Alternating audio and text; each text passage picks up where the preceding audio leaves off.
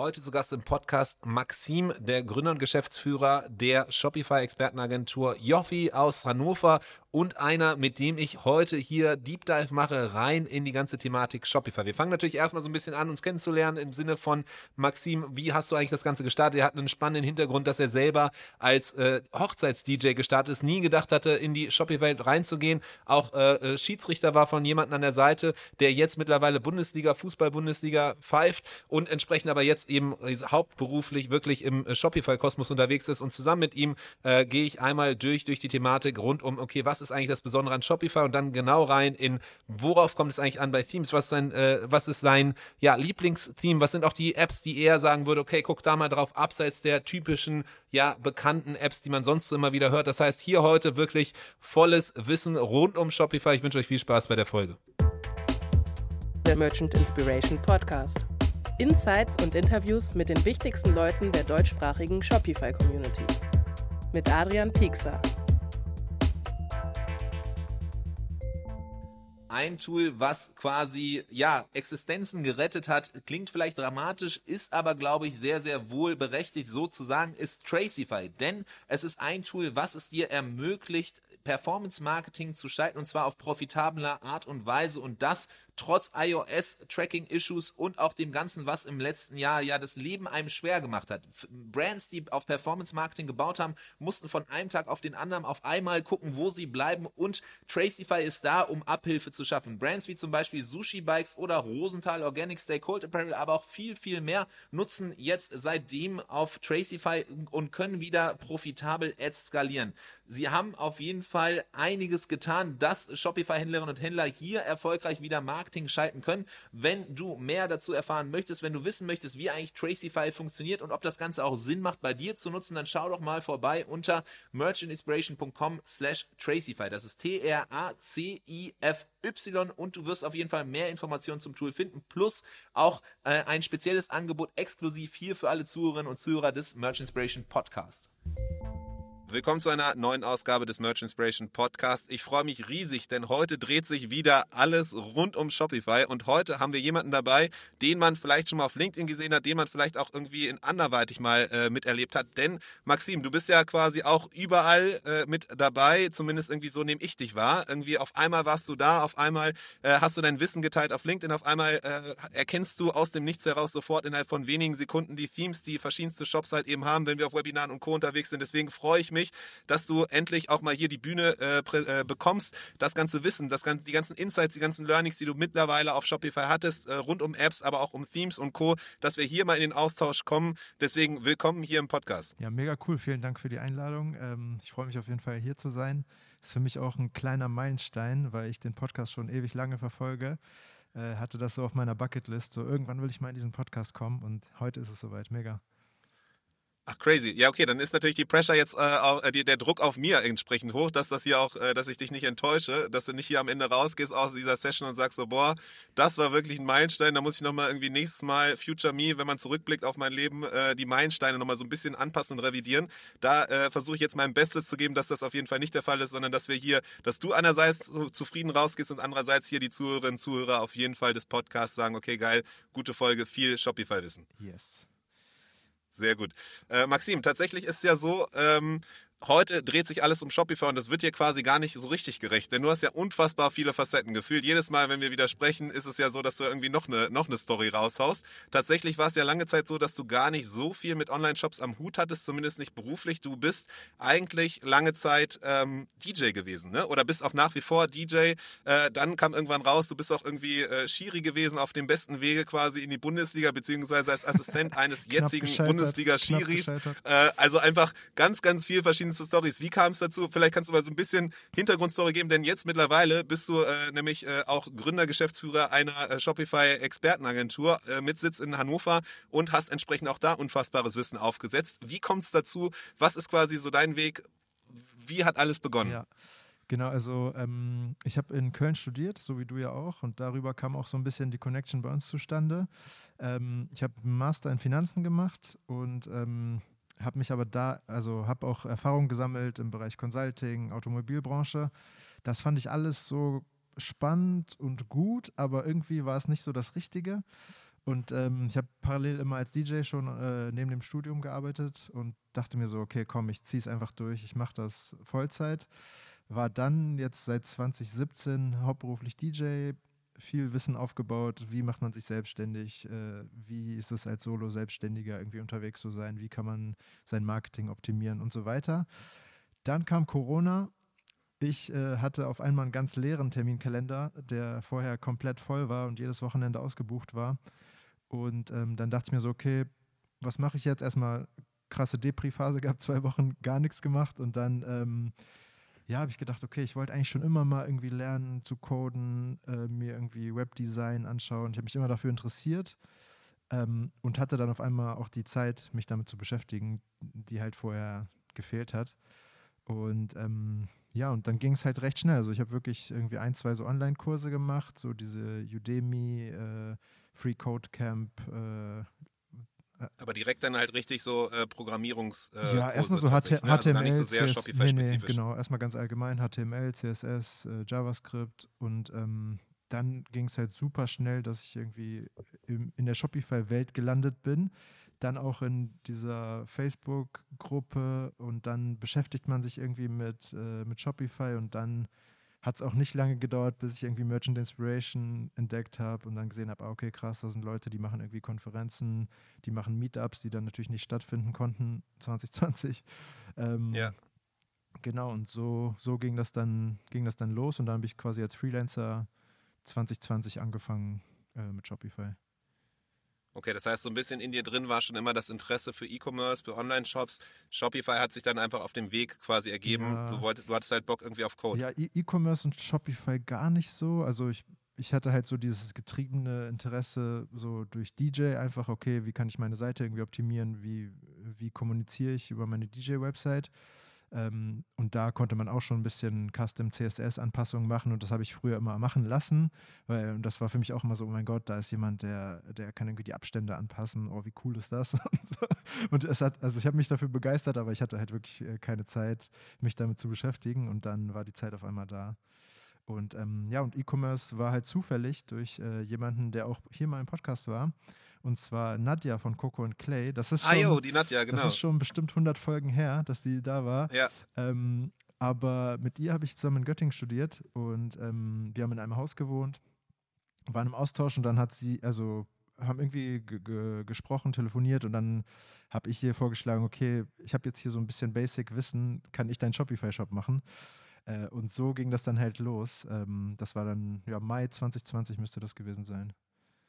Okay, spannend. Ja, genau. Also Nadja, die ja hier mal äh, im Podcast war, weil sie von Etsy äh, angefangen hatte, auf Etsy ihre, ihre eigenen Produkte äh, grob im Bereich ja äh, Naturkosmetik genau, äh, ähm, so ähm, anzufangen, das zu verkaufen und dann den nächsten Schritt gemacht von eben dem Marktplatz rüber zum eigenen Online-Shop. Und da warst du derjenige, der dann eben gesagt hat, hey komm, ich helfe dir, ähm, so ein bisschen da Sachen anzupassen. Was waren das für Sachen dann klassischerweise? Ich weiß, meine, so erste, meine erste Liquid-Anpassung war äh, quasi die Lieferzeit auf der Produktseite anzeigen ähm, und, und halt irgendwie Mehrwertsteuerhinweis oder irgendwie so, weil die Teams hatten das früher teilweise gar nicht und da musste man das so custom Custom einbauen. Äh, also ja. und das war so ja okay so die Klassiker. Das war so ne? das erste, was ich gemacht habe. Ähm, dann kamen auch irgendwie so Grundpreisthemen dazu und da hatten die Teams das auch noch nicht so richtig und das waren so die ersten Themen, die ich dann in, in Liquid auf jeden Fall gemacht habe.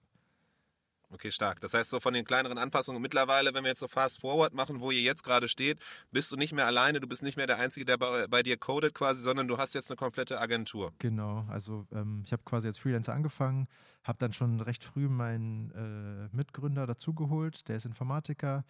Ähm, das kam dann auch so eins zum anderen und ähm, der hat halt Informatik studiert, war am Ende seines Bachelorstudiums hatte auch Langeweile und dann habe ich ihn da irgendwie mit reingeholt und ähm, ja, jetzt machen wir das schon seit ziemlich genau drei Jahren. Ähm, haben vor eineinhalb Jahren die GmbH gegründet, also vorher lief das alles so auf Freelancer-Basis und jetzt sind wir zu sechs in Hannover, ähm, haben ein kleines Team, drei ITler, also wir sind sehr gut aufgestellt im Bereich Development. Projektmanagement ziehen wir gerade so ein bisschen nach. Da fängt nächste Woche äh, jemand in Vollzeit an und ähm, ja, das wird, denke ich mal, auch einiges, einiges bei uns verändern, weil aktuell bin ich halt äh, unser einziger Projektmanager und dementsprechend sehr, sehr tief in der Materie in allen Projekten. Aber das kommt uns ja jetzt hier ja zugute, denn als quasi derjenige, der komplett bei euch bei allen Projekten mit drin ist und entsprechend weiß, was ihr wie umsetzt und den Kundenkontakt hat, ist es ja nochmal genau dieses Wissen mega geil, hier im Podcast genau tiefer reinzugehen, auch gleich nochmal zu hören, so was sind so typische Learnings, die du immer wieder siehst, Tipps, die du auch mit auf den Weg geben kannst, bestimmte Apps, bestimmte Themes. Bevor wir da reingehen, vielleicht nochmal ganz kurz so, ähm, es gibt ja viele Agenturen, so, ne? Wie würdest du Joffi beschreiben? Wie würdest du sagen, so, okay, äh, das zeichnet euch aus und das, das treibt euch an? Warum überhaupt quasi so, äh, was begeistert dich daran, das ja. immer weiterzumachen? Ja, ist eine gute, gute Frage und wir stellen uns die Frage auch immer wieder. Ähm, weil ja, aktuell sind wir so ein bisschen noch auf der Suche, irgendwie, was ist so das, äh, was uns irgendwie auszeichnet oder wo, wo sind wir besonders, weil es gibt halt viele gute Agenturen, aber auch viele nicht so gute, ne? Und dementsprechend ist auf jeden Fall der Markt ist halt da. Ähm, was uns Spaß macht, ist wirklich so ein hoher Designanspruch, so diese Design-Themen, das mag ich sehr gerne und halt wirklich so technisch komplexere Themen, wo andere dann sagen, okay, nee, ist uns zu heikel, machen wir nicht, wollen wir nicht. Da hat mein Mitgründer auf jeden Fall richtig Bock, äh, sich da rein zu, reinzuarbeiten. Ähm, und genau, ich, ich denke, gerade gehen wir so Step by Step, äh, dass wir so besser verstehen, was, also wo können wir einen Mehrwert bieten. Ähm, sei es so bei Migration haben wir jetzt irgendwie sehr viel Wissen aufgebaut, B2B-Shops mit Shopify und das sind, glaube ich, dann so nach und nach, äh, also ich glaube, diese Spezialisierung wird sich nach und nach ergeben, wenn man auch merkt, was einem irgendwie mehr Spaß macht oder was auch finanziell vielleicht ja. spannender ist. Ja, nee, mega spannend. Also ich meine, genau, so wenn ich da aus meinem Nähkästchen plaudern kann, ist es tatsächlich so, sehe ich gewisse Parallelen. Man fängt erstmal an, man, man äh, interessiert sich an diesen Challenges, an den, an den verschiedenen Aufgaben, genau um zu zeigen halt eben, was den Weg zu gehen, wo andere Leute sagen, okay, das ist nicht machbar oder das ist schwierig oder es geht nicht, da genau dann halt die Leute, den Leuten zu beweisen, es geht wohl ähm, und dann halt Stück für Stück da weiter Erfahrungen zu sammeln.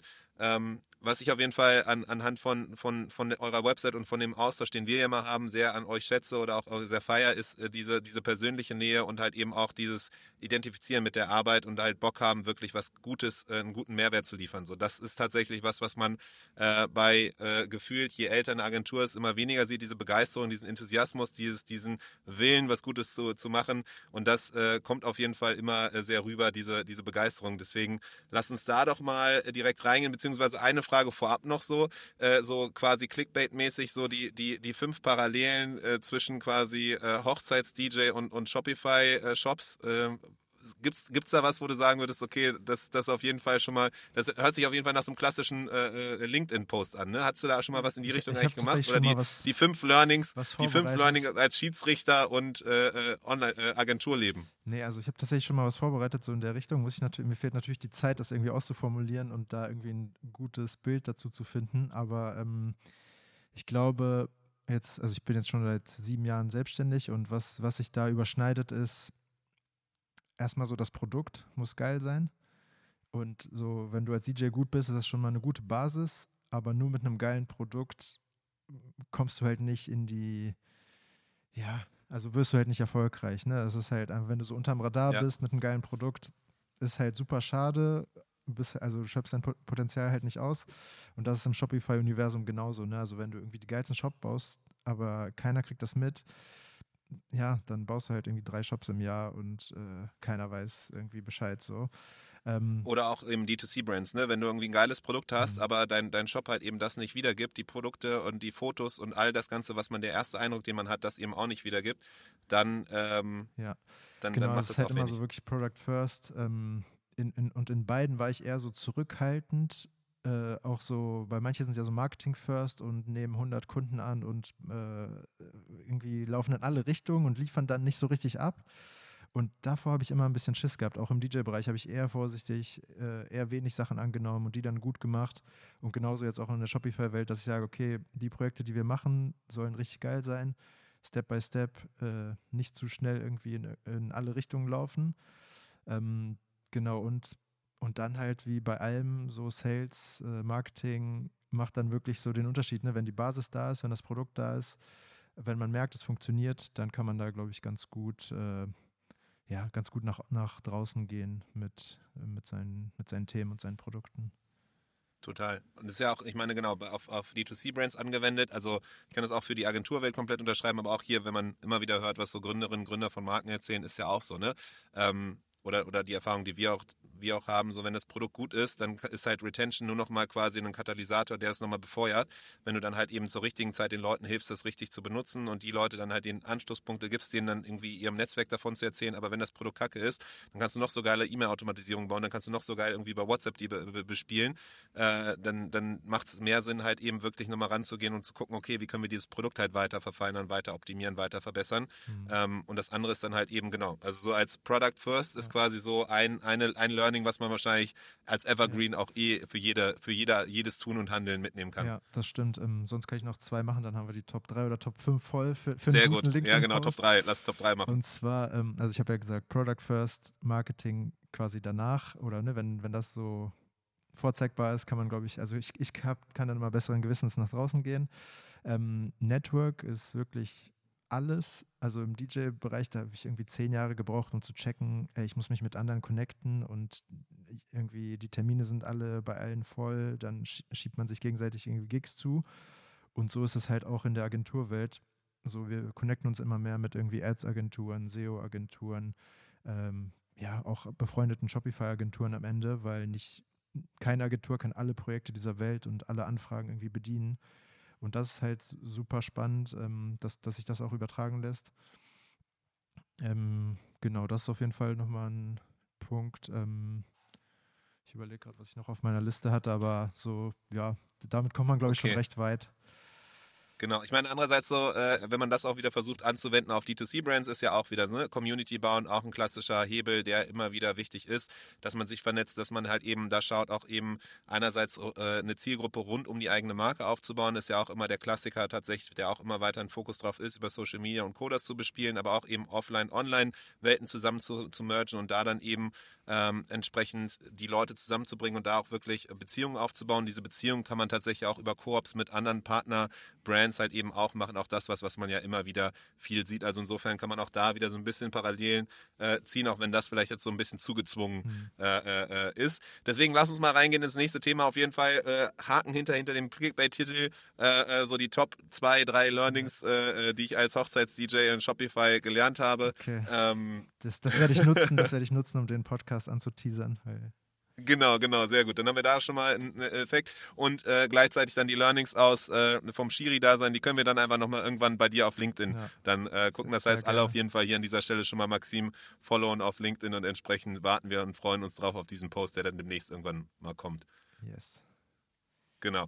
Cool. Dann rein, rein das Thema Shopify. So, was war der Grund äh, oder was, was aus deiner Sicht? Ich würde jetzt mal ganz gerne so, so ein bisschen Austausch kommen. Wir sind ja beide Leute, die tagtäglich mit Shopify zu tun haben, die sich sehr lange schon mit eben Shopify in diesem ganzen Kosmos auseinandersetzen.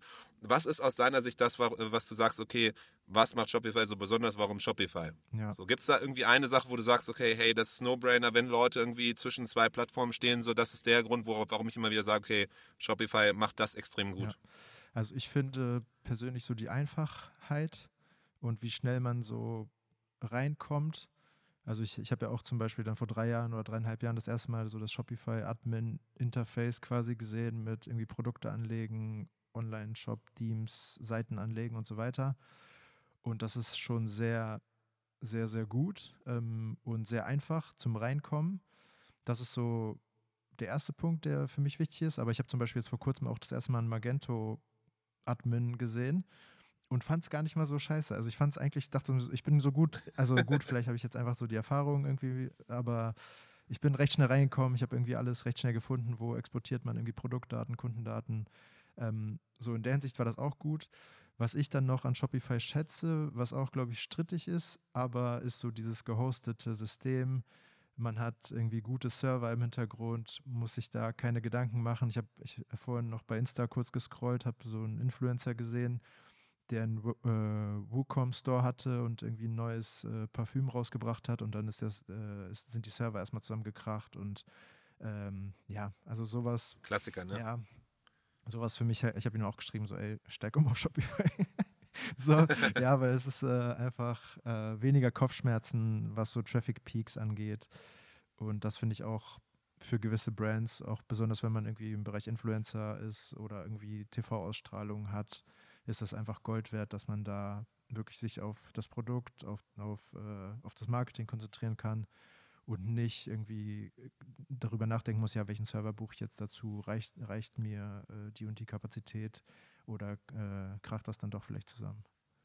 Also das Klassische, was Shopify ja selber von sich auch behauptet, dass sie eben den, die Eintrittsbarrieren so einfach wie möglich machen. Du kannst dich auf das Verkaufen, auf die Produkte konzentrieren, das Product First, was du ja eben auch schon erwähnt hattest, was ja das A und O ist bei, bei sämtlichen Handeln und Tun, dass du dich darauf fokussieren kannst und quasi so das Technische ähm, ja, Shopify überlassen kannst. Das heißt, das gar nicht so sehr ein Marketing-Claim, sondern Realität aus deiner Brille. Ja, doch, würde ich schon sagen. Also das ist ja das Coole und irgendwie hinterfragt man dann so sein Agenturdasein manchmal. Ne? Das, äh, äh, ja, ja, weil jeder kann ja hingehen und sich einen Shopify-Shop zusammenbauen, was ja auch mega cool ist an, an dem System. Ne? Also so, ich habe auch schon Shops innerhalb von 24 Stunden live gebracht, irgendwie Produkte ja. hochgeladen, das richtige Team ausgewählt, paar Sections, äh, paar Bilder rein, Texte rein und let's go. Das ist ja super geil. Ähm, und ich glaube, das kriegst du in anderen Systemen höchstwahrscheinlich nicht hin, also nicht mit, nicht mit der Geschwindigkeit. Aber dann, klar, als Agentur kannst du da natürlich noch äh, ganz andere Sachen machen, aber so diesen ersten Step überhaupt ins Verkaufen zu kommen, ähm, dass das halt so easy ist, dass es, glaube ich, schon Gold wird. Wobei hast du nicht das Gefühl, dass äh, seit Online Store 2.0 mit den ganzen anderen Features, die man auch alle noch mit dem Theme Editor machen kann, die Themes bei der Auswahl und was du da alles an Modulen und so hast, dass da schon auch natürlich das irgendwie mittlerweile eine gewisse, also dass da eine, eine, eine Agentur extrem hilfreich ja, ist. Also das sehe ich zumindest Fall. irgendwie, also, dass das klar, klar, Zeit also, hilft äh, der Mehrwert, den man reinbringt, der ist schon viel wert. Aber jeder kann halt einfach online gehen. Ne? Also ich, ich sehe so viele irgendwie Merchandise, äh, kleine Brands, die einfach sich irgendwie Dawn runterladen ja. und loslegen und die haben dann einen Store. Der ist nicht perfekt, der ist vielleicht auch nicht geil, aber sie verkaufen. So, und das, Safe. das ist ja erstmal. Und das ist halt mega geil. Safe, ja. da bin ich komplett bei dir. Ne? Genauso wie irgendwie irgendwo jeder sich so ein Ladengeschäft äh, mieten kann und erstmal beginnt zu verkaufen, kann man auch hier bei Shopify, und das ist genau das, was ja auch so feier, auch und was geil ist. Tatsächlich glaube ich, genau, ist die Frage so ein bisschen, wie man sich halt äh, äh, positioniert als, als Agentur oder was so die, die Hilfestellung ist, weil ich glaube tatsächlich nochmal diesen Schritt von einfach erstmal verkaufen, so jetzt auch schon erwähnt, irgendwie Dawn-Theme installieren, so, das vielleicht auch gar nicht so das geilste Theme ist, ähm, so, sondern irgendwie es noch andere Themes richtig wählen und dann wie man die Marke transportiert und übersetzt halt eben in Online-Shop und Co. Ich glaube, da fängt es dann schon an, so auf ein neues Level wieder zu kommen, wo es, hilft, halt eben Expertise sich entweder selber anzu, aufzu, äh, anzueignen, was ja auch immer geht und das beweist du, das beweist ich so. Wir haben auch irgendwie vor, äh, bevor wir irgendwann mal in der Shopify-Welt waren, was anderes gemacht und da kann man hinkommen. Aber wenn man halt eben diese Zeit nicht hat, die Jahre und irgendwie schnell starten will und einfach sicher sein will, dann kann es schon Sinn äh, sein, wen reinzuholen. Ob das jetzt eine, eine, Agentur ist, ein Freelancer oder irgendwie ein Freund oder ein Kumpel, äh, das glaube ich, nochmal dahingestellt. Aber genau, so dieses, dieses schnelle Starten, safe, ähm, Expertise dann nochmal reinholen, nochmal das letzte Prozentpunkt vielleicht rauszuholen oder die letzten 50 Prozent. Ähm, genau, glaube ich schon, dass da eine Daseinsberechtigung ist äh, ja, für, für Agenturen doch, doch, und, und Expertinnen und Experten. Fall. Aber es ist halt gefühlt durch 2.0 ist halt noch einfacher geworden. Ne? Früher sind ja die Leute gekommen, haben gesagt, ja, hier meine Produktseite, da hätte ich gerne so die und die Section rein. Ne? Und dann war man schon schneller am Limit. Und jetzt kommt man halt gefühlt noch deutlich weiter als vorher. Und wenn man das noch mit einem guten Team kombiniert, äh, mit den richtigen Apps, so dann für, für, für einige Brands, äh, also die kommen sehr gut ohne Agenturen aus, was ja auch okay ist.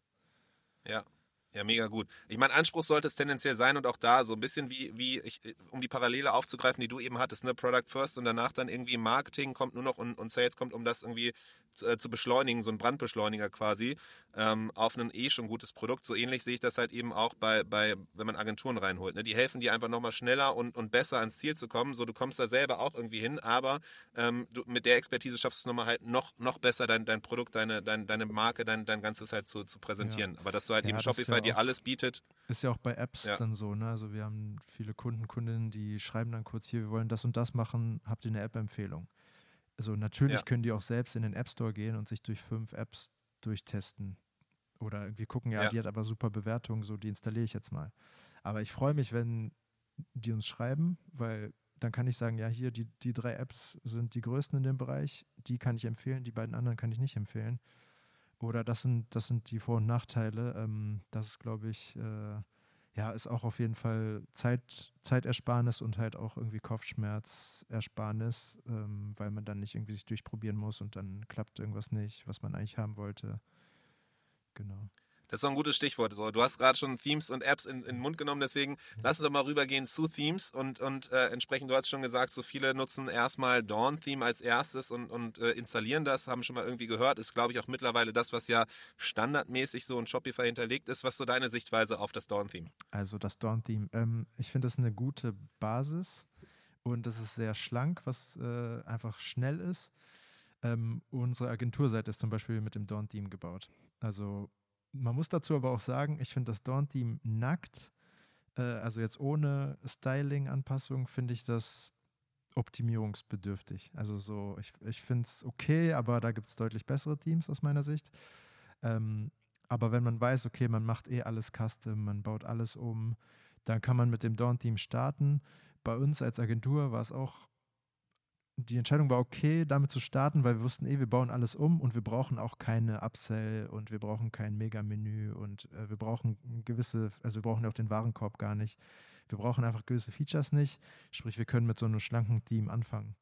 Aber wenn man weiß, man will äh, einfach gewisse Features nutzen, dann lohnt es sich direkt äh, mit anderen Teams zu starten, die, die diese Features schon an Bord haben.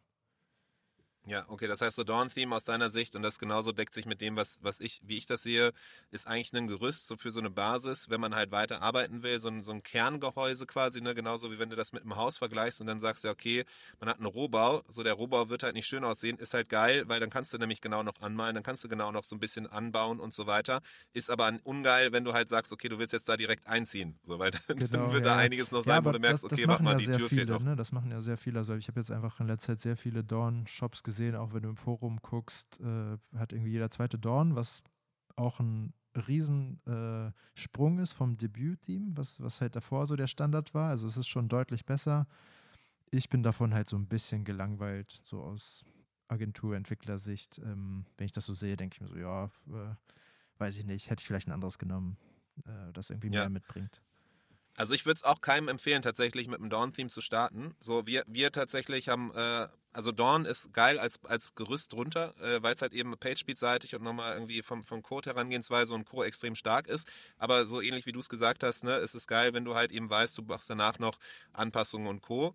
Äh, so als rein, rein zum Start äh, würde ich sagen, macht's aus meiner Sicht, so meiner Erfahrung, auf jeden Fall Sinn, diese 300, 400 Dollar in die Hand zu nehmen, um irgendwie mal einen Premium-Theme zu holen, weil du da einfach nicht nur diesen Rohbau hast und irgendwie nochmal ewig Geld in die Hand nehmen musst, um das anzupassen oder sonst so einen mittelcoolen aussehenden Shopper eben hast, sondern, sondern dann halt eben wirklich äh, was Fertiges hast, wo du viele verschiedene Module hast, wo du viel halt eben deine Marke in, in Szene zu setzen. Ja, auf jeden Fall. Also mittlerweile sind es ja auch 360 Dollar teilweise. Früher waren ja. das auch 180. Ne? Also es, äh, die ja, Teamhersteller ja, genau. äh, haben, haben da nochmal gut zugelegt. Aber man muss natürlich auch sagen, die Teams sind deutlich umfangreicher geworden, haben viel, viel mehr Sections, haben einfach bessere Features äh, und sehen halt auch in vielen Fällen einfach besser aus. Ähm, deswegen, also ich in, am liebsten arbeite ich, oder jetzt mein aktuelles Lieblingsteam ist das Impact. Ähm, hat also ja. oder oder anders gesagt, gefühlt hat jedes Team so ein paar Einschränkungen. Also ich habe so eine Liste mit meinen Lieblingsteams und bei jedem habe ich so ein paar so drei, vier, fünf Standardänderungen, die ich so sofort umsetzen lasse, wenn wir damit irgendwie arbeiten. Okay, ähm, und was ist das beim Impact? Beim Impact ist es so, ähm, dass da sind eigentlich so zwei Themen. Ähm, das erste, also das Team sieht direkt sehr gut aus und ich finde, man muss, also das ist so ein Team, da äh, kann ich guten Gewissens das irgendwie äh, launchen, ohne irgendwie Styling-mäßig groß anzupassen. Ähm, was ich da ein bisschen schade finde, ist, dass die Product Recommendations im Warenkorb äh, fixiert sind und nicht auf die Product Recommendation API zugreifen, also quasi, dass man da keine dynamischen Empfehlungen hat. Und da sind wirklich die wenigsten Teams, die, die das halt machen. Ich weiß nicht, ob es da so technische Gründe für gibt, ob das irgendwie, ja, also wir haben es schon oft umgestellt quasi, dass wir dann so diesen dynamischen Ansatz wählen im Warenkorb, ähm, weil standardmäßig kannst du halt einfach nur irgendwie zehn Produkte oder eine Collection quasi verbinden mit dem Warenkorb. Ähm, aber wenn du irgendwie ein größeres Portfolio hast und ein bisschen individuellere Empfehlungen haben willst, dann, dann wird das ja so nicht funktionieren ne? mit, mit irgendwie zehn, zehn festgelegten Produkten. Man muss dazu aber sagen, immerhin haben sie äh, ein Cross-Selling überhaupt erstmal im Karten. Das, ne? das ist ja, halt das, ja, das Schöne, dass da halt viel so, was in Cross-Selling-Richtung geht, was früher auch halt immer viel irgendwie individuell eingearbeitet werden musste. da haben die jetzt mittlerweile einfach out of the box quasi Module, diese Produktvorschläge äh, zu machen. Und das geht halt eben über dieses reine, irgendwie, ich habe eine Produktgalerie auf der, auf der Produktseite, wo unten dann eben verschiedenste Produkte aufgelistet sind, die dann irgendwie man sich auch angucken kann, sondern wirklich halt eben mit einem Klick kann ich Produkte hinzufügen und das halt eben auch zum Beispiel im Warenkorb. Das ist jetzt irgendwie äh, stilistisch noch optimierbar ist, okay, mhm. fein. So, das ist ja bei vielen Sachen im Was ich ne? da halt schade finde, ist, also das also ich meine, so, wenn man irgendwie Experten fragt, sagen alle, okay, nehmt ein Team von Archetype oder Maestro. Äh, also da sind sich irgendwie alle einig, dass das so die besten sind. Und wenn man die Entwickler fragt, sagen die auch, ja, das sind, das sind die besten. Und das Impact ist ja von Maestro. Und es ist das neueste Team von denen und die haben das Focal-Team zum Beispiel. Das kam ja schon letztes Jahr, glaube ich, raus. Und das Focal-Team ist eins der wenigen Teams, die diesen dynamischen diese dynamischen Empfehlungen im Warenkorb hat. Und da habe ich mich dann gefragt, okay, warum bringen die jetzt ein besseres Team raus? Weil ich finde, das Impact sieht halt deutlich besser aus als das Focal, hat auch bessere Features, ähm, aber hat dann halt nicht diese dynamischen Empfehlungen. Ne? Und dann äh, weiß ich nicht, ob die das noch nachrüsten werden, aber es sieht nicht so aus. Also ich habe heute extra nochmal reingeschaut, weil ich irgendwie gefühlt darauf warte, dass sie das machen, aber, aber es, es ist alles, äh, alles beim Alten geblieben. Okay, das heißt, wenn du dir was wünschen könntest, dann wäre das quasi eine Mischung aus dem Impact-Theme und dem Focal-Theme, weil nämlich dann das Focal-Theme diese, die Art und Weise, wie die die Produktempfehlung im Warenkorb haben, ja. äh, ähm, das gemischt mit den anderen Features vom Impact, das wäre Traum, da bräuchst du, dann wärst ja, du glücklich. Genau, also wir machen meistens aktuell irgendwie eins von beiden. Also entweder starten wir mit dem Focal und bauen da also so ein paar optische Sachen um, äh, oder wir starten mit dem Impact und bauen da halt diese dynamischen Empfehlungen zum Beispiel ein. Und es geht tatsächlich auch recht schnell. Okay. Ja, klar, äh, tatsächlich so, ne? Irgendwie, ich, ich bin da mittlerweile tagtäglich auch gar nicht mehr so tief drin, äh, höre viel von dem, was immer Vincent berichtet und das Team. Mhm. Und äh, Vincent natürlich auch ein großer, der ja auch öfters schon im Podcast Einer war, großer Fan vom Impact-Team. Team-Experten des Landes. genau. Der, glaube ich, gefühlt äh, äh, nichts anderes macht, als täglich sich so einen News-Ticker irgendwie selber zu, zu bauen, wo irgendwie dann die neuesten Updates von den verschiedensten Themes. Ähm, deswegen eigentlich müsste, eigentlich ist das hier falsch, dass ich hier sitze, sondern eigentlich müsstet ihr beiden ja irgendwann mal nochmal eine Episode schon, machen, wo ihr. Wir haben schon bei äh, beim OMR haben wir schon ein bisschen rumgenördet und uns da ausgetauscht, was, was. Aber ich weiß, dass er das Impact auch sehr gut findet. Genau, also Impact auf jeden Fall eins, wo wir auch merken, dass es halt einfach, weil es so flexibel ist, weil es so viele Features out of the box halt eben mitbringt, brauchst du nicht mehr für eben die Standardthemen, die einfach extrem wichtig sind, die wir immer als extrem wichtig erachten, zumindest auch für, für Brands, wenn man gerade startet, ähm, haben die einfach viel schon so als Module vorgefertigt, sodass man da nicht groß eben was noch coden muss und vieles abdecken kann. So, du hast gesagt, so, ne, irgendwie Cross-Selling und Co., auch irgendwie die Elemente, nochmal Stilmittel. Teilweise, wenn wir es Kunden zeigen, äh, äh, was, was dann für Shops äh, jüngst jetzt ge gepublished wurden von dem Impact-Team, da merkt man teilweise gar nicht mehr so, okay, ist das jetzt eigentlich ein Custom, mhm. also maßgeschneidertes ja. Design oder ist das jetzt wirklich ein Theme? Ja. Ähm, das ist halt mega spannend. Ja, ja und nochmal so ein so nerdy Sache, wo wo die Hersteller vom Impact nochmal ran müssen. Ähm, und zwar haben die, das finde ich schon eigentlich auch ganz cool, die haben so einen Hover-Reverse-Effekt, also quasi, dass die Buttonfarben sich dann umkehren, wenn man rüberhovert. Das mag ich persönlich sehr. Das haben die wenigsten Teams. Die meisten haben so ein, ja, so ein, der Button verblasst so ein bisschen oder ja. Wie das Prestige-Theme, sodass dann ja. irgendwie im Zweifel ein weißer Button dann komplett weiß wird und man denkt, es wäre ein Bug. Ja, ja gut, das Prestige-Team hat ja so diesen klassischen, diese Animation so von links nach rechts, ja. äh, so ist, ist auch ein Klassiker. Aber das Impact hat schon mal diesen Reverse-Effekt, den ich sehr gut finde, aber auf Bildern funktioniert das teilweise noch nicht so gut, weil dann die Buttonfarben, also weil die Hoverfarbe dann oft im, äh, im Bild quasi untergeht. Und äh, da haben die keine gute Logik für oder gar keine Logik für. Und das machen wir dann auch oft, dass wir dann so ein bisschen fixer die Farben hinterlegen für quasi in, für die Fälle, wo der Button auf einem Bild ist, dass man da ein bisschen anderen Hover-Effekt hat, damit der dann auch nach dem Hover gut, gut sichtbar ist. Okay, perfekt. Aber das heißt so Takeaway auf jeden Fall Impact Team, so das, wo, wo du sagst, okay, ja. da kann man nichts falsch machen, das sollte man sich auf jeden Fall anschauen. Ja, Impact Team auf jeden Fall. Ähm, wenn man da auch viel also wenig am Styling machen möchte, dann ist das perfekt. Ähm, Focal Team ist auch eine sehr gute Basis. Optisch halt, hm, also ist Impact so ein bisschen so die hübsche Schwester vom, vom Focal Team. Ähm, ja, also es hat auch sehr gute Features, irgendwie Quick Add to Card und Mega-Menü und ähm, ja, generell ist es ein sehr gutes Team, aber so das Styling ist schon äh, deutlich schwächer als beim Impact. Und deswegen, wenn man halt Budget hat fürs, für Styling, dann kann man auch mit dem Focal eigentlich ganz gut starten. Ähm, haben wir auch oft gemacht und auch coole Shops irgendwie gebaut mit, mit Focal als Basis, aber halt sehr viel Zeit in Design investiert und das ist beim Impact an vielen Stellen gar nicht notwendig.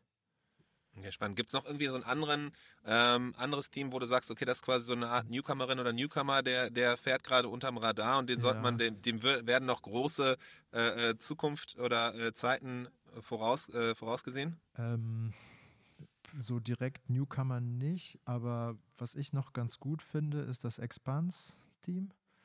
Ähm, hat auch diese fixierten Recommendations im Warenkorb, aber hat eine ganz coole Navigation hat auch äh, eine Suchleiste, äh, falls man irgendwie größeres Produktportfolio hat und die Suche auch in den Vordergrund stellen möchte, ist das auch eine gute Basis.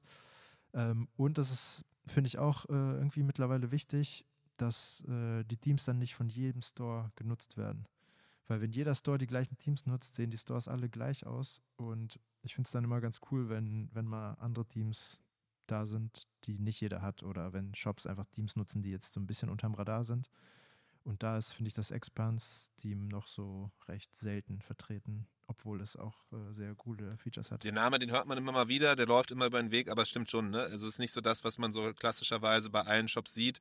Und die Gefahr ist natürlich groß, dass wenn man nicht besonderes Bildmaterial, Videomaterial nutzt, ähm, dass dann natürlich so ein gewisser Wiedererkennungswert ist und das, was irgendwie manche Kunden ja. sagen, auch irgendwie von, ja, das sieht irgendwie so klassisch wie so ein Shopify-Shop aus. Mhm. Die Gefahr ist natürlich da, wenn man ein Theme nutzt, so, äh, aber andererseits muss man wieder sagen, so, okay, du kriegst für, was war es, 360 Dollar halt eben einfach einen vollwertiges Design, kannst dir eine Designphase sparen, kannst komplett irgendwie eigentlich dir komplettes Coding sparen und kannst dir einfach einen Shop aufsetzen. Dafür zum Start ist das ja mega geil und wenn du dann irgendwann die Umsätze fährst, äh, kannst du dann irgendwann auch angehen, entweder auf Basis dessen das Steam anzupassen oder halt eben ein komplett maßgeschneidertes Design irgendwann mal ranzugehen. Ja. Ähm, aber ja, so ein gewisser Look wird wahrscheinlich eine, äh, so, ein, so ein Wiedererkennungswert, so wie es jetzt irgendwie bei Prestige aktuell noch bei vielen mhm. Shops wahrscheinlich der Fall ist, Ich wollte gerade sagen, so schaffen wir es über Teams zu sprechen ohne Prestige und Impuls. Nein, wir schaffen es nicht. Ähm, nee. nee, also man muss sagen, ich, ich gehe davon aus, dass Prestige und Impuls noch irgendwie mit die am weitesten verbreiteten Teams sind, so im Shopify-Universum. Ähm, auch so zu Recht, weil die auch eine gute Basis haben, auch prinzipiell sehr gut aussehen. Aber man muss sagen, so featuretechnisch sind da schon ein paar neue Teams, die die auf jeden Fall überholt haben. Ne? Also wenn es dann so um äh, diese Upsell-Geschichte im Warenkorb geht, ne, da haben die ja immer noch nichts. Ähm, und ja, haben die so als Bestseller, die, das sind so Bestseller von den, von den großen Herstellern, die funktionieren auch weiterhin, glaube ich, gut. Aber ähm, ich glaube, der Fokus bei den Teamherstellern liegt dann auf, auf einem Impact-Team, auf anderen Teams, äh, die jetzt quasi neuer sind. Total. Also ich glaube, es war so diese vor, vor Online Store 2.0 Zeit, da war auf jeden Fall Impuls und Prestige so die äh, Nummer 1 Themes äh, schlechthin. Mhm. Und äh, mittlerweile laufen denen so ein bisschen den Rang ab, äh, eben so ein, so ein Impact-Theme zum Beispiel, die dann auch einfach nochmal mehr Flexibilität haben und nochmal stärker halt eben auch auf Online Store 2.0 wahrscheinlich ausgerichtet sind, nochmal mehr Module haben und Co. Das heißt, das auf jeden Fall hier Takeaway Learning, so auch bei dir äh, da äh, der Blick drauf. Und du hast jetzt gesagt, Focal Theme und Expanse auch zwei, zwei Sachen. Ähm, gleichzeitig Dawn Theme als Struktur, als Grundlage gut, aber halt eben nicht eigentlich so das optimale Go-To-Theme, wenn man halt eben äh, nicht groß äh, Geld hat, um Budget hat, um äh, da Sachen anzupassen. Ja, genau. Gut, gut okay. zusammengefasst. Sehr gut. Gibt es da noch irgendwie äh, so, so Themes, die du auf jeden Fall nicht empfehlen würdest, so große Fails? Ich kann mich daran erinnern, auf jeden Fall, es gab die Zeit so vor Corona, ähm, da, da war mal das Turbo 2.0 Theme, mhm. so das große, das große Theme. Das war noch so, die waren dann im Unofficial Shopify Podcast gefeatured, die wurden irgendwie bei allen großen Blogs und Co. wurde das immer gefeiert als das beste Theme, was auch PageSpeed-mäßig so mega gut ist und du kannst irgendwie noch großartig irgendwie Bilder und Co. reinbauen, aber irgendwie gefühlt, äh, ähm, wenn man sich das mal genauer anguckt, merkt man dann irgendwie, diese Banner sind einfach so unfassbar groß, dass wenn mhm. man irgendwie Blogartikel macht, dass vollflächig irgendwie dieses Blogartikel-Banner-Bild erstmal oben ist. Und wenn man dann den Heatmaps angeguckt hat und Co. bei Generation Yes damals auch zum Beispiel, die hatten das äh, äh, schon damals dann installiert, ähm, merkt man, die Leute checken gar nicht, dass sie weiter runter scrollen müssen, damit der, der Blogartikel da anfängt und klicken immer wie wild auf dieses Banner drauf. Ja. Ähm, und es gibt noch ein paar andere Sachen, die das Team gar nicht so geil konnte. Die Zeiten sind irgendwie vorbei. Ähm, ja, Hast du das, da irgendwie auch andere Erfahrungen? Das Turbo-Team habe ich schon länger nicht mehr gesehen. Also ich, wir machen auch gerade ein Projekt, wo wir äh, ein Team-Update machen ja. mit äh, Design-Update und ähm, da geht es von Turbo zu Impact auch. Also ja, ähm, ich glaube, dadurch, dass sie auch nicht im Store irgendwie sind, ja, ist es immer so ein bisschen unterm Radar irgendwie ge gewesen. Ich glaube, mittlerweile sind die sogar mit dem Team im Store oder, oder andere ich Teams weiß gar nicht mehr genau, aber, aber Out da. of the Sandbox ja, genau. ist gar nicht mehr so ein Thema. Das war früher mhm. so unangefochten. Das jetzt, was jetzt so Maestro und, ja. und Archetypes sind, ja. als, als Teamhersteller, die, das war damals halt Out of the Sandbox mhm. unangefochten Nummer eins. Deswegen sind sie, glaube ich, irgendwann noch raus aus dem Theme Store, weil sie gesagt haben, so, ey, wir haben keine Lust, da irgendwie Shopify groß Geld zu zahlen. Äh, wir können das auch selber und äh, ja, seitdem irgendwie gut runtergekracht. Ja, also ich sehe tatsächlich wirklich wenig andere Teams und wenn ich sie sehe, dann oder die Entwickler spiegeln das auch oft, äh, dann gibt es immer genug Gründe, warum wir diese Teams nicht empfehlen. Also es gibt immer wieder Teams, die so ja ganz gut aussehen, aber, aber dann so, ja, wenn man die weiterentwickeln will, sind sie nicht so gut aufgebaut wie andere. Es dauert halt alles einfach. Also von länger. der Codestruktur. Ja, genau, auch, genau. Okay. Gibt es irgendwie sonst noch so ein, zwei Sachen, wo du sagst, okay, darauf gucke ich immer dann als erstes, äh, um, um zu erkennen, ob das äh, Theme gut ist oder nicht? Ist es irgendwie bestimmte Seiten, wo du drauf guckst, halt irgendwie klassischerweise so die Produktseite mobil, das mobile Menü oder irgendwie äh, Warenkorb äh, mobil? Ja. Sind es irgendwie bestimmte andere Sachen, die Anzahl an, an, an Sections, irgendwie Bewertungen? Was, was ist so das, wo du direkt drauf guckst? Nee, genau. Also ich gucke mir so die Standardsachen an oder ich gucke mir eigentlich alles an, was lange dauert, irgendwie weiterzuentwickeln oder neu zu entwickeln. Und das ist dann so eine Navigation, das kann halt schon recht viel Zeit in Anspruch nehmen, das so richtig cool auch in Mobil dann aufzubauen. Ähm, bestes Beispiel ist so ein Mega-Menü. Zum Beispiel das Impulse-Team hat ein Mega-Menü, aber nur in Desktop. Ähm, und das ist halt immer so ein bisschen schade, deswegen gucke ich auch immer, okay, wie, wie sieht das denn mobile aus, ne? Weil die meisten Stores haben 80% Mobile-Traffic. Ähm, dann, deswegen, ich gucke mir alle Teams immer fast nur im Mobile-Editor äh, an.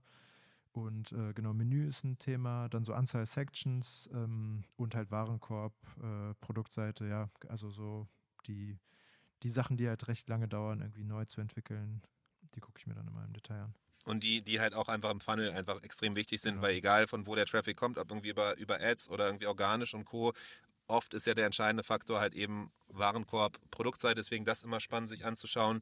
Ähm, und ich ich finde es Wahnsinn, wie nach wie vor irgendwie das mobile Menü komplett unterschätzt wird mhm. äh, und meistens relativ Kraut und Rüben aussieht, während dann irgendwie die Startzeit unfassbar viele nice Sessions hat, unfassbar viel Nices du machen kannst, aber dann irgendwie das Essentielle, der mhm. Dreh- und Angelpunkt quasi eines, eines Shops, das mobile Menü, so da muss man immer noch irgendwie ja, manuell ran. Ja, das ist, glaube ich, ähm, so eine Frage, wie das Ganze aufgebaut ist und wie das Ganze pflegbar sein soll. Weil wenn du irgendwie Mega-Menü hast, dann hast du ja irgendwie Bilder, die du irgendwo ablegen musst. Und wenn du die Navigation pflegst, hast du erstmal keine Bilder. Sprich, du musst das Ganze irgendwie umgehen. Entweder wie im Focal Team, das, da ist dann aber auch limitiert auf sechs Mega-Menü-Items quasi, weil du dann sechs Bilder im Editor hochladen kannst. Aber manchmal willst du ja irgendwie was ich, du verkaufst irgendwie Multibrand, Adidas, Nike, Reebok, dann willst du da irgendwie 20 Logos bei Hover haben. Kannst du halt im Team, dann musst du dann erweitern wieder. Ne? Also so, ähm, deswegen dieser Ansatz über den Editor ist dann so ein bisschen limitiert in der Regel. Und dann musst du irgendwie andere Wege finden, diese Bilder, äh, die Links hast du dann in der Navigation, aber hauptsächlich die Bilder abzulegen. Und ich glaube, deswegen sind die Teams da so ein bisschen zurückhaltender, weil das würde erfordern, dass jemand die Bilder irgendwo in Meta-Objects oder irgendwo anders halt ablegt oder als Metafields. Und das ist dann vielleicht zu gefährlich und würde zu viele Support. Stimmt, das ist wahrscheinlich dann zu viel großer ja. Supportaufwand für, mhm. für die, dass die dann aber sagen, ach komm, dann, dann lassen wir das sein. Die Leute, die ja wirklich Bock drauf haben, die machen das dann mit einer Agentur. Weil stimmt schon, ne, dass irgendwie, wenn du das Kategoriebild automatisch ziehst, dann hast du wieder Probleme, weil das vielleicht nicht das ist, was du auf der Kategorieseite als Banner haben willst. Genau. Wenn du das als Metafelder oder Meta-Objects machst, dann ist wieder so die Erklärung erstmal, wie du da hinkommst. Wenn du es über einen Theme-Editor machst, dann ist wieder Limitierung vielleicht äh, oder auch das Mapping dann irgendwie, was passiert, wenn dann das nicht ausgefüllt ist und so weiter und so fort. Das heißt, mhm. wahrscheinlich, genau, ist es so, da die Thematik, dass nicht so, dass das bisschen mehr Erklärungsaufwand ist, weswegen vielleicht dann irgendwie aus Scheu vor oder Sorge, dass da viel Kundenservice-Anfragen kommen, dass das einfach dann so ein bisschen ja. erstmal ein bisschen rudimentärer aussieht. Ja, das glaube ich auf jeden Fall ein Thema. Ja. Okay, spannend. Äh, das heißt, wir haben jetzt schon mal so ein bisschen so einen, so einen Durchlauf gemacht. Wir haben gelernt, was du äh, an, an Themes feierst, was du, äh, worauf du achtest ähm, und wie du die ganze Thematik rund um Themes einschätzt. Lass uns doch noch mal hier so ein paar Minuten reingehen in das Thema Apps. Da hat es ja auch gesagt, so auch ein Klassiker, ne? Ja. Viele, viele Brands gucken sich dann irgendwie oder fragen dich auch nach, nach äh, Empfehlungen rund um Apps. Deswegen erstmal so der Klassiker. Was sind so die Apps, die Must-Have-Apps? So eine Frage, die, die man wahrscheinlich immer ja. hasst, weil man so pauschal da nichts zu sagen kann. Aber deswegen stelle ich sie gerne mal dir, weil ich muss ja nicht antworten. Ja, ähm, also ähm, sondern hör jetzt sagen, mal, was du sagst. Ich würde sagen, wir überspringen die ganzen Standard-Apps. Also Clayview, Reviews.io, Gorgeous ähm, und, und, und. Also so die die jeder auf dem Schirm hat. Ich glaube, darüber brauchen wir dann gar nicht zu sprechen. Ähm, genau, gehen wir quasi direkt so zu den Apps, die ja, die, die nicht jeder irgendwie nutzt oder die, die gewisse Probleme lösen. Ich finde immer so, Apps sollten irgendwie Probleme lösen und deswegen bin ich auch immer ein Fan von so eher so Backend-Apps, wo man irgendwas hochlädt oder irgendwas exportiert oder ja, die irgendwie gewisse Flows vereinfachen. Das finde ich immer gut ähm, so Frontend-Apps nutzen wir wenig bis selten. Also ich meine, früher, oder es gibt halt so Apps, die ähm, produzieren dir eine Announcement-Bar, so weil das Team das nicht hat. So sowas bauen wir halt einfach dann selbst oder im besten Fall nutzt man ein Team, das es schon hat, weil dann so eine Announcement-Bar-App hat einfach das Problem, äh, die verdeckt dann den Close-Button vom Warenkorb. So, weil die ist halt ganz oben, irgendwie Z-Index auf eine Million und äh, man kriegt den Warenkorb nicht mehr zu. So, und ähm, genau, was für Apps gibt es? Also ich finde die Search und Discovery App von Shopify, so wenn es um Filterung geht, finde ich mittlerweile eigentlich ziemlich gut. Äh, nutze ich auch sehr gerne, weil man da auch diese ganze Steuerung der dynamischen Empfehlungen vornehmen kann. Man kann ergänzende Produkte äh, pflegen, die Filter sowieso. Ähm, dann finde ich für Migrationen sehr spannend und wenn man viel so mit Daten äh, handeln muss, äh, mit Trixify ist äh, auch sehr verbreitet. Mhm. Im B2B-Kosmos äh, finde ich ganz spannend die App äh, Volume Discounts, um so Preisstaffelungen anzulegen, kundenbasiertes Pricing, also wirklich so, wenn man im Bereich Preisgestaltung Flexibilität haben möchte ähm, weißt du, auf welcher Basis die die Logiken da haben? Weil das ist ja mal so, dass, dass der Painpoint seit jeher gewesen, okay, wie werden diese Mengenrabatte am Ende gegeben? Mhm. Ähm, ich könnte mir vorstellen, dass mittlerweile das da über wahrscheinlich dann Rabattcodes im Hintergrund läuft, weil jetzt mittlerweile mhm. Shopify mehr, mehr Freiraum auch eben hat. Es können irgendwie nicht nur ein Rabattcode, sondern mehrere parallel laufen und so weiter. Das heißt, da gibt es jetzt ja natürlich mehr. Früher war das immer so der Klassiker, als ich angefangen habe. Ne? Und ja. das, das ist mal ganz schön dann zu sehen, wie sich das langsam entwickelt. Aber früher diese Mengenrabatte und Co. waren immer so, äh, oder die, die, die, welche App war das denn hier von Bold? Äh, äh, Quantity äh, mhm. Breaks hieß es, glaube ich. Mhm. Da, da haben die dann im Zweifel entweder Rabattcodes genutzt, dann konntest du aber keine Marketing-Rabattcodes mehr nutzen, das war genau, auch immer ein Pain. Genau. Oder halt eben, es werden Produktvarianten angelegt, die dann komplett die ganze Logistik über den Haufen werfen, was ja auch Quatsch ist. Ja. Weißt du da, wie, wie das ähm, läuft? Ja, weiß ich. Ähm, deswegen diese Volume Discounts App. Der Hersteller heißt Shopacado. Ähm, die macht das quasi mit so Draft Orders im Hintergrund und die rabattiert die Preise des Produkts direkt im, im Produkt quasi. Also da, da wird so im Hintergrund eine Draft-Order angelegt, so dass die dann auch weiterhin kombinierbar ist mit Discounts. Also das war auch schon ah. vorher, war das so ein Kriterium, was immer, ähm, ja, viele Apps haben halt so diese Discounts im Hintergrund genutzt und das, das war halt oft nicht praktikabel, weil dann, wie gesagt, keine anderen Discounts möglich waren. Ähm, und dementsprechend hatten wir damals dann diese App rausgesucht und nutzen die auch in einigen Stores. Okay, spannend. Das heißt, deren Ansatz, so die, die legen eine Draft-Order im Hintergrund an, wo mhm. dann halt eben ein äh, Discount, also ein Discount direkt reingesetzt wird und dann genau. entsprechend aber noch alles weitere mit, mit äh, genau, genau. Der Preis wird dann rabattiert und die ganzen und Staffeln legt man in der App an und äh, dann kann man das irgendwie für den ganzen Store machen, auf Produktebene, Variantenebene und dann auf Kundengruppenebene, was dann im B2B halt sehr spannend ist, ne? wenn man zum Beispiel irgendwie an Apotheken, Heilpraktiker, äh, Therapeuten verkauft ja. und die haben verschiedene Staffeln. Ähm, das kann man dann alles in der App hinterlegen. Ähm, okay, cool. Dann in diesem B2B-Kontext, B2B ähm, da gibt es äh, B2B Hands-Free heißt die App. Ähm, da geht es darum, quasi automatisch Umsatzsteuer-IDs zu prüfen ähm, und ja, Kunden, Kundinnen, e, also aus der EU äh, quasi äh, die Steuer, wie nennt man das? Äh, das Umsatzsteuer-ID, ne? diesen automatischen ja, Abgleich zu genau, machen. Genau, aber dass, dass dann quasi das EU-Händler umsatzsteuerbefreit einkaufen können. Also da wird dann direkt ja. im Hintergrund auch schon so ein Häkchen gesetzt oder, oder halt nicht gesetzt, je nachdem, äh, was der für eine ID hat. Ähm, Und das bauen wir auch immer so ein in Anmeldeformulare von B2B-Shops. Da gibt es noch andere Apps, so Exemptify und äh, die habe ich aber alle ehrlich gesagt noch nicht geprüft oder noch nicht genutzt, weil oft ist es so, wenn wir dann so ein, eine App haben, mit der wir irgendwie das machen, was wir machen wollen, dann mache ich ungern so Experimente. Äh, ja. Ist halt echt so. Ähm, genau ist halt echt auch, so, wenn du weißt, ja. wenn du weißt, was halt eben die, die, die App kann, ne, wenn du es genutzt hast, dann weißt du eben die, die Limitierung, dann weißt du aber auch ganz genau, was es kann und das ist immer die Gefahr, wenn du halt komplett neue Apps rangehst, ja. was dann eben funktioniert, was nicht, wie du es vorbereiten musst, was irgendwie Fallstricke sein könnten und Co. Ähm, total. Ja, nee, deswegen also auch so bei Matrixify für so Daten gibt es dann noch irgendwie Lit-Extensions, habe ich aber auch noch nie genutzt, aber viel Gutes gehört. Ähm, aber ich traue. Extension können wir auf jeden Fall empfehlen. Okay. So ist tatsächlich, wenn, wenn wir Migration angehen, auf jeden Fall eine Sache. Okay. Ähm, die sind extrem gut im Service. Das ist bei äh, Card2Card auf jeden Fall nicht so ja. äh, der Fall. Okay, ja, weiß ich Bescheid. Sonst äh, haue ich nochmal so drei so kleine Apps raus, die so kleine Themen lösen.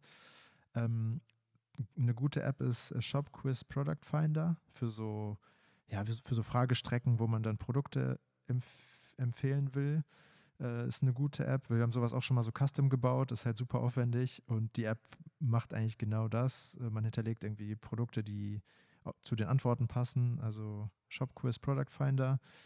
Ähm, dann auch so eine ganz praktische App ist äh, Bulk Discount Codebot. Ähm, damit kann man sich dann für so Sales-Aktionen äh, individuelle Rabattcodes erstellen. Ne? Also man sagt, okay, ich möchte 10% Rabattcodes, 10.000 Stück ähm, und die sollen jetzt erstellt werden. Ne? Und dann kann man die direkt mit dieser App äh, erstellen. Und das dauert dann irgendwie zwei, drei Minuten. Die kann man sich dann auch exportieren äh, und dann verschicken oder ja, was, was man auch immer damit machen möchte. Für, für Sales-Aktionen ist auf jeden Fall sehr cool. Genau, also das sind so, so kleine, kleine Problemlöser-Apps. Okay, sehr gut. Abseits derer, die man sonst immer klassischerweise hat, ne? Genau. wenn es um Produktbewertung geht, Rechnungen, ähm, E-Mail und Co., das halt eben so, dass jetzt mal so ein paar andere, die vielleicht dann so dem einen oder anderen, der einen oder anderen hier halt eben helfen, mal drauf zu gucken, mal zu gucken, ob das vielleicht dann auch für sie oder ihn halt eben hilft. Cool. Sonst generell noch irgendwie so ein letztes Learning rund um Apps, so dort schon erwähnt, auf jeden Fall so Frontend-Apps immer vorsichtig sein mhm. wegen PageSpeed ja, und auch, auch irgendwie paar, Bugs paar und Co. Stories, äh, also ich habe so ein paar, äh, noch mal ein bisschen drüber nach, äh, nachgedacht, was mich irgendwie genervt hat letzte Zeit. Zum Beispiel wollten wir bei einem Kunden so Grußkarten äh, auf der Produktseite so als Upsell anbieten. Und das ist ein Kunde, wo wir versuchen, viel No-Code zu machen. Und da habe ich zum ersten Mal Infinite Options als App ausprobiert. Hat erstmal soweit gut funktioniert, aber ich habe in dem Kontext auch überlegt, ja, vielleicht bauen wir das lieber selbst. Einfach irgendwie ein Produkt in den Warenkorb legen, ist jetzt auch nicht so kompliziert. Ähm, und dann hat das erstmal auch gut funktioniert, aber jetzt wird das Produkt nicht in den Warenkorb gelegt. Da ist irgendwie ein Bug der, der, Server, äh, der Support von der App kann das nicht lösen. Wir können da auch nichts machen, weil es halt über die App läuft. Also ich bin kurz davor, das einfach neu zu bauen. Und ähm, jetzt kaufen die äh, Leute halt alle Blumen ohne, äh, mit Grußkarte, aber ohne die Grußkarte zu bezahlen. So, und das dann pro Order äh, kostet das dann auch mal 2 Euro für die Grußkarte. Äh, ja. Und da, da gehen wir diese Woche ran.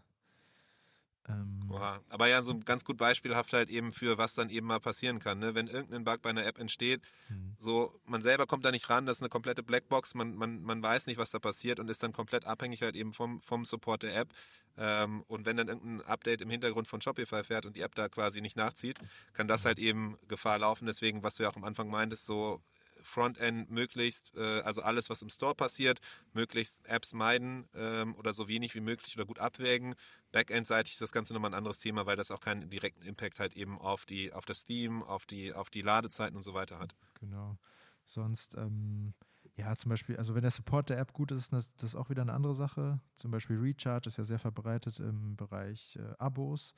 Aber da hatten wir jetzt auch immer wieder Fälle, wo in, im Produkt war es eingestellt, dass es abo-fähig sein soll, aber dann wurde es nicht angezeigt. Und da können wir dann auch immer nur über den Support gehen und die haben dann immer gesagt, ja, das ist ein Sync-Fehler gewesen. Die haben das dann auch immer innerhalb von ein paar Stunden gefixt. Sowas finde ich dann immer okay, aber trotzdem auch irgendwie nervig, dass das nicht automatisch funktioniert, einfach, obwohl es funktionieren sollte. Ja. Total. Alright. Ja, dann äh, mit Blick auf die Uhr kommen wir so langsam tatsächlich zum Ende. Aber jetzt hier am Ende hast du ja auch nochmal richtig was rausgeballert. Also Themes und Empfehlungen und entsprechend äh, diverse Apps, die man sich mal anschauen kann und, und sollte. Also sehr, sehr cool. Äh, Maxim, vielleicht bevor wir hier auseinandergehen, noch irgendwas, wo du sagst, okay, das muss auf jeden Fall noch gesagt werden. Das will ich so jetzt nicht irgendwie hier die, die Folge so enden lassen, ohne dass ich das noch gesagt habe. Gibt es da was? Oder sagst du, nee, passt eigentlich soweit? Ein guter Rundumblick ja. Äh, äh, auf das Thema. Das, das ist schon gut so. Ja, also ach, ich, man könnte jetzt vieles sagen, aber kann, das, was mir spontan einfällt, äh, lasst eure Shopify-Shops nicht von Webflow-Agenturen machen.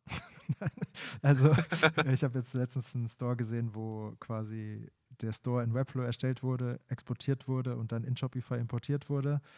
Man kann nichts einstellen, man kann keinen Text ändern, man kann im Editor gar nichts machen.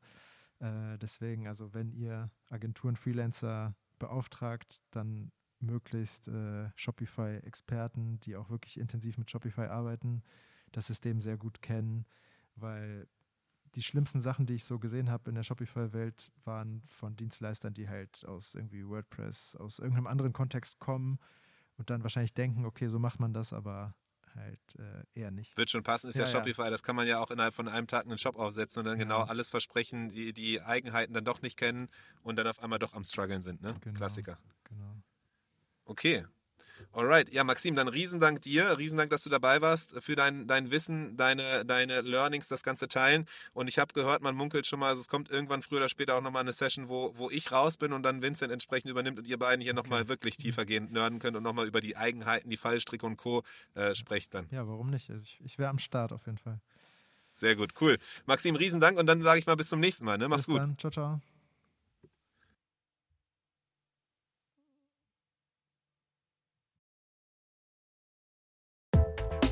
Das war der Merchant Inspiration Podcast in dieser Woche. Wenn du es noch nicht getan hast, abonniere uns. Bis zum nächsten Mal.